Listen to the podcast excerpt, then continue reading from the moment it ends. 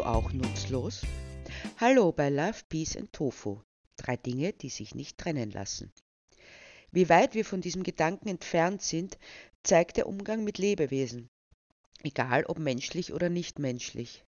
Lebewesen müssen entsprechend der immanenten Logik unserer neoliberalen Wirtschaftsverfassung einen Nutzen haben. Das ist bei unseren nichtmenschlichen Mitgeschöpfen relativ einfach zu ermitteln. Bringt es Umsatz, wenn ich es verkaufe oder ausbeute, dann ist es von Nutzen und kann bleiben. Sobald es keinen Nutzen mehr hat, muss es weg. So denken auch viele mittlerweile über Menschen, auch wenn man es nicht laut oder direkt auszusprechen wagt. Zumindest noch nicht. Ist die Diskussion, verklausuliert zwar, aber dennoch schon im vollen Gange. Um welchen Menschen geht es? Generell um alle, die sich nicht in den Kreislauf des Wirtschaftens, sprich der Erhöhung des Bruttoinlandsproduktes beteiligen können, also arbeiten und konsumieren. Noch schlimmer wird es, wenn sie nicht nur keinen Nutzen bringen, sondern auch noch Ressourcen einfordern. Das kleine Kind braucht Betreuung. Es soll noch betreuende Personen geben, die zugunsten des Kindes eine Zeit lang auf Erwerbsarbeit verzichten. Allerdings muss man dazu sagen, auch wenn das Kind selbst noch nicht konsumieren kann, so wird das für dieses erledigt. Es ist also eine Investition in die Zukunft. Das kann man noch irgendwie rechtfertigen. Schließlich kann selbst die derzeitige Wirtschaftsordnung nichts am Gang des Lebens ändern.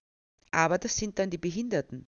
Eine Mutter, die ein behindertes Kind zur Welt bringt und sich aufopfernd darum kümmert, muss sich die Frage gefallen lassen, warum sie es nicht wegmachen hat lassen. Dieses Kind wird immer eine Belastung für die Gesellschaft sein. Ebenso ist es mit alten Menschen, die nicht mehr arbeiten können. Deshalb muss man bei der Euthanasiefrage sehr vorsichtig sein. Geht es tatsächlich darum, einen Menschen von schwerem Leiden zu erlösen oder vielleicht doch nicht darum, die damit verbundenen Kosten einzusparen? So gesehen darf es uns nicht wundern, dass die Menschen immer egozentrischer und narzisstischer werden, nachdem uns seit Jahren eingeschleift wurde, dass man nur zählt, wenn man gut verdient und sich von den Armen, den Gestrandeten, den Hoffnungslosen abgrenzen kann. Wir befinden uns im permanenten Kampf um knappe Ressourcen. Das kann nicht folgenlos bleiben für das Miteinander.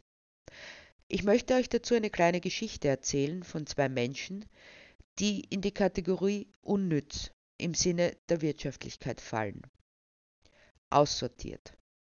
Lena saß auf der Bank im Park und wusste nicht wohin.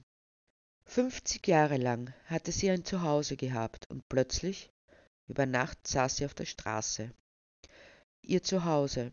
Eigentlich war es nichts weiter gewesen als ein Zimmer mit Kochnische und Dusche und Balkon, das ihr ihre Herrschaft zur Verfügung gestellt hatte.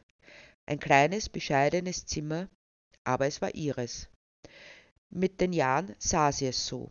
Wenn sie am Balkon ihre Pflanzen wachsen sah, den Baum vor dem Balkon, eine mächtige Buche, dann war sie glücklich. Mehr brauchte sie nicht. Mit fünfzehn war sie in den Dienst gekommen, ein junges, verschüchtertes Mädchen vom Lande. Magdalena heißt du? hatte ihre Herrin gesagt, eine strenge, aber gerechte Dame, wir werden dich Lena nennen. Solch ein Name schickt sich nicht fürs Personal.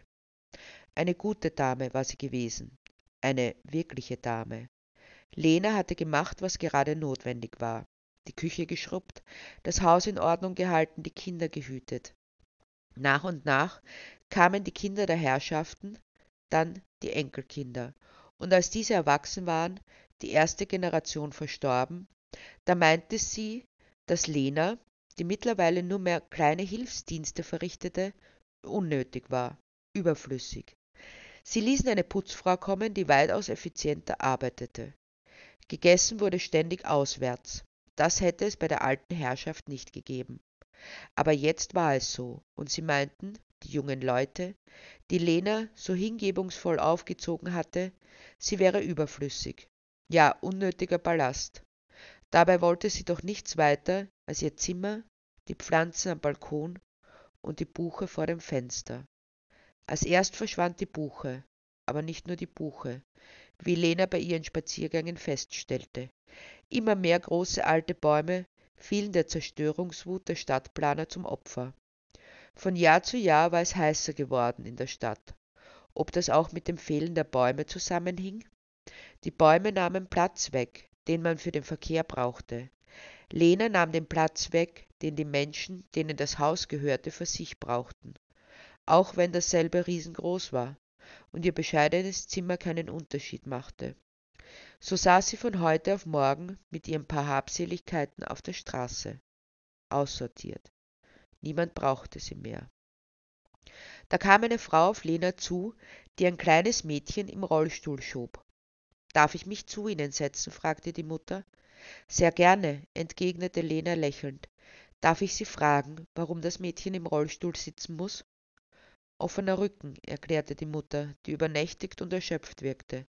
Es ist bei so schlimm, dass sie die Beine nicht gebrauchen kann. Sie wirken müde, meinte Lena, und die junge Frau spürte das Mitgefühl, das daraus sprach. Ist es ein Wunder? entgegnete diese. Ich bin völlig auf mich alleine gestellt. Der Vater von Isabella, so heißt meine Tochter, hat uns relativ bald verlassen, weil er mit der Bürde nicht zurechtkam. Sie meinen, er war überfordert mit der Aufgabe? fragte Lena nach.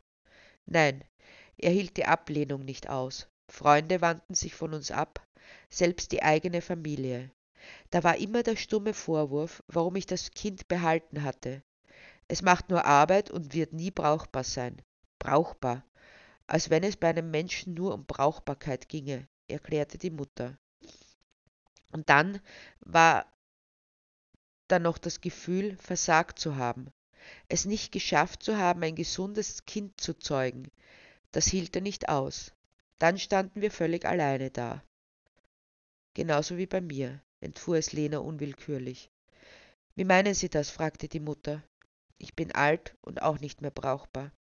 Fünfzig Jahre lang habe ich gedient und jetzt sitze ich heimatlos auf der Straße, erklärte Lena. Da wagte die junge Frau einen Vorstoß. Ich weiß zwar nicht, wer Sie sind, aber ich fühle eine Verbundenheit zwischen uns, und meine Tochter hat sie offenbar sofort ins Herz geschlossen, begann sie, und tatsächlich hatte Isabella die Hand der alten Frau ergriffen und sie angelächelt. Ich möchte Ihnen einen Vorschlag machen. Ich habe eine Wohnung, die viel zu groß ist für uns beide eigentlich. Ich müsste arbeiten gehen, denn die Therapien sind teuer. Aber ich kann Isabella nicht alleine lassen. Es ist notwendig, dass immer wer da ist. Die öffentliche Unterstützung, die ich bekomme, ist minimal. Ich könnte ja arbeiten gehen, heißt es da. Wenn Sie bei uns einziehen, hätten Sie wieder ein Zuhause und ich einen Menschen, dem ich meine Tochter anvertrauen kann. So wäre uns beiden geholfen. Lena meinte im ersten Moment, sie würde träumen. So schön war das Angebot, das sie erhalten hatte. Konnte sie es denn annehmen? Sie atmete einmal tief durch und beschloss dann anzunehmen, was ihr das Leben zugetragen hatte. Das klingt wunderbar, entgegnete Lena freudestrahlend. Mein Name ist übrigens Magdalena. Ja, sie hatte Magdalena gesagt, ihren richtigen Namen nach fünfzig Jahren, weil sich das nach richtigem, gemeinsamen Leben anfühlte. Ich heiße Sophie, entgegnete die junge Frau und reichte Magdalena die Hand. Und das Zimmer, das sie bekam, hatte einen Balkon. Magdalena zog ein in ihr neues Zuhause mit Balkon. Ein kleines, helles Zimmer. Endlich hatte sie auch wieder eine Aufgabe im Leben, konnte Sophie entlasten und hatte viel Freude daran, sich mit Isabella zu beschäftigen mit einem Mädchen, das eigentlich gar nicht hätte leben dürfen. Niemals würde sie eine Leistung erbringen, eine Schule besuchen oder einen Beruf ergreifen, was eben landläufig als Leistung erachtet wurde. Aber sie war ein lebensfrohes, glückliches Mädchen, trotz allem. Sie brachte Sonnenschein und Heiterkeit in das Leben aller, die mit ihr in Berührung kamen. Nur wollte niemand mit ihr in Berührung kommen. Egal wo sie hinkamen, die Menschen wichen aus, wechselten die Straßenseite, verließen die Bank. Es war ihnen suspekt, unheimlich, die alte Frau und das verkrüppelte Mädchen. Alter, Armut, Hässlichkeit, Krankheit gilt es zu meiden, in einer Gesellschaft, in der nichts sein dürfte als Jugend, Reichtum, Schönheit und Gesundheit. Es gemahnt zu sehr an die Hinfälligkeit und den Tod, daran, dass wir nicht alles im Griff haben, als wäre es ansteckend, schon von der Ferne. Und dann erst die Reputation. Man wird nach dem eingeschätzt, mit dem man sich abgibt. Wir haben nichts zu schaffen mit solchen Leuten, heißt es dann. Isabella war ein kluges Mädchen und sie merkte es, die Reaktionen der Menschen. Sie wollten es nicht sehen, nicht wissen, dass es das auch gab. Menschen wie Isabella. In einer Welt, in der jeder, jede nach seinem ihrem Nutzen beurteilt wird, dürfte es solche Menschen auch gar nicht geben. Nichts geben, was nicht nützlich ist. Nützlich für die Spezies, die in ihrer grenzenlosen Arroganz ob ihrer angeblich so überragenden Intelligenz alles zerstört, dessen sie habhaft wird. Natur darf nicht einfach sein, weil sich Leben darin tummelt, sondern sie muss Holzlieferant oder Ackerfläche oder Abbaugebiet oder Weideland sein. Und während all die Bäume gefällt wurden, die Stadt sich immer mehr aufheizte, weil man nicht bedacht hatte, dass Bäume auch die Hitze verhindern oder zumindest eindämmen, die Reichen fahren in die Berge, dorthin, wo es noch kühl ist, oder am Wörthersee zum Privatstrand.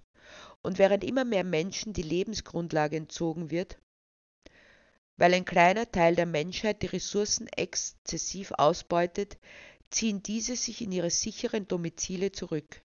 Die Mauern sind gezogen. Niemand kommt herein. Selbst schuld, wird dann angemerkt, während man mit Champagner anstößt und sich nicht darum schert, dass das überflutete Land, die sich ausbreitende Wüste, aus der die Menschen fliehen, weil sie sonst verhungern oder ertrinken müssten, von ihnen verursacht wurden. Macht ja nichts. Es gibt keinen direkten Rechtsanspruch. Magdalena ging mit Isabella in den Park. Inzwischen war das Mädchen 15 Jahre alt, las viel und schien mit ihrem Leben zufrieden zu sein auch wenn sie nach wie vor ziemlich isoliert war. Da kam ein Junge auf sie zu, ungefähr im selben Alter wie Isabella. Er wirkte ein wenig schüchtern, aber dennoch sprach er sie an. Hallo, ich bin Stefan, stellte er sich vor. Hallo, mein Name ist Isabella, entgegnete diese, und das ist Magdalena. Ich wollte fragen, ob du bei unserer Demo dabei sein magst. Ich habe dich hier so oft gesehen und Offensichtlich wusste er nicht weiter, aber Isabella half ihm. Das ist eine wunderbare Idee, sagte sie. Und so gingen die beiden mit in einer Gruppe, da es egal war, ob sie alt oder jung, krank oder gesund waren, wo nur der Mensch zählte, so wie er war. Auch das kann es geben.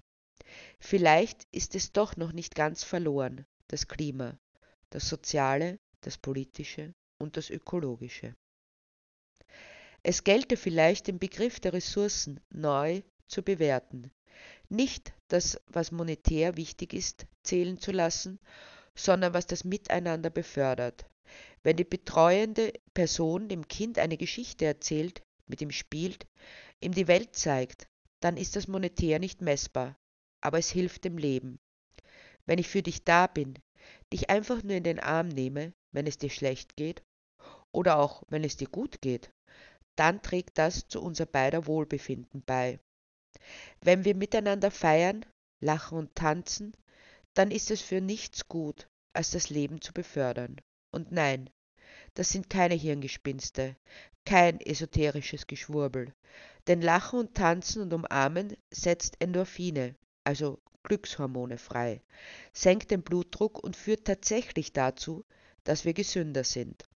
Und das können auch Menschen, die man vielleicht als nutzlos eingestuft hätte.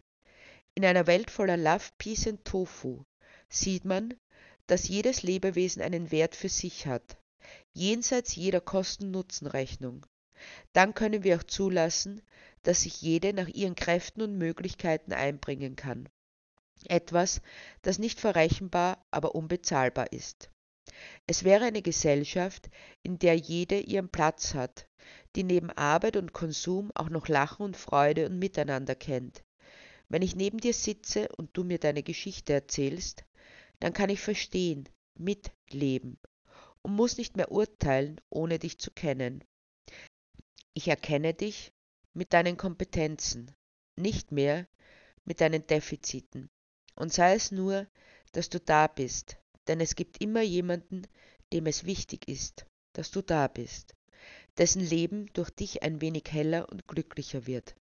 Eine Gesellschaft, in der es genauso legitim ist, Zeit füreinander zu haben, ohne sich dafür rechtfertigen zu müssen. Eine Gesellschaft, in der der Gedanke von Love, Peace and Tofu gelebt wird.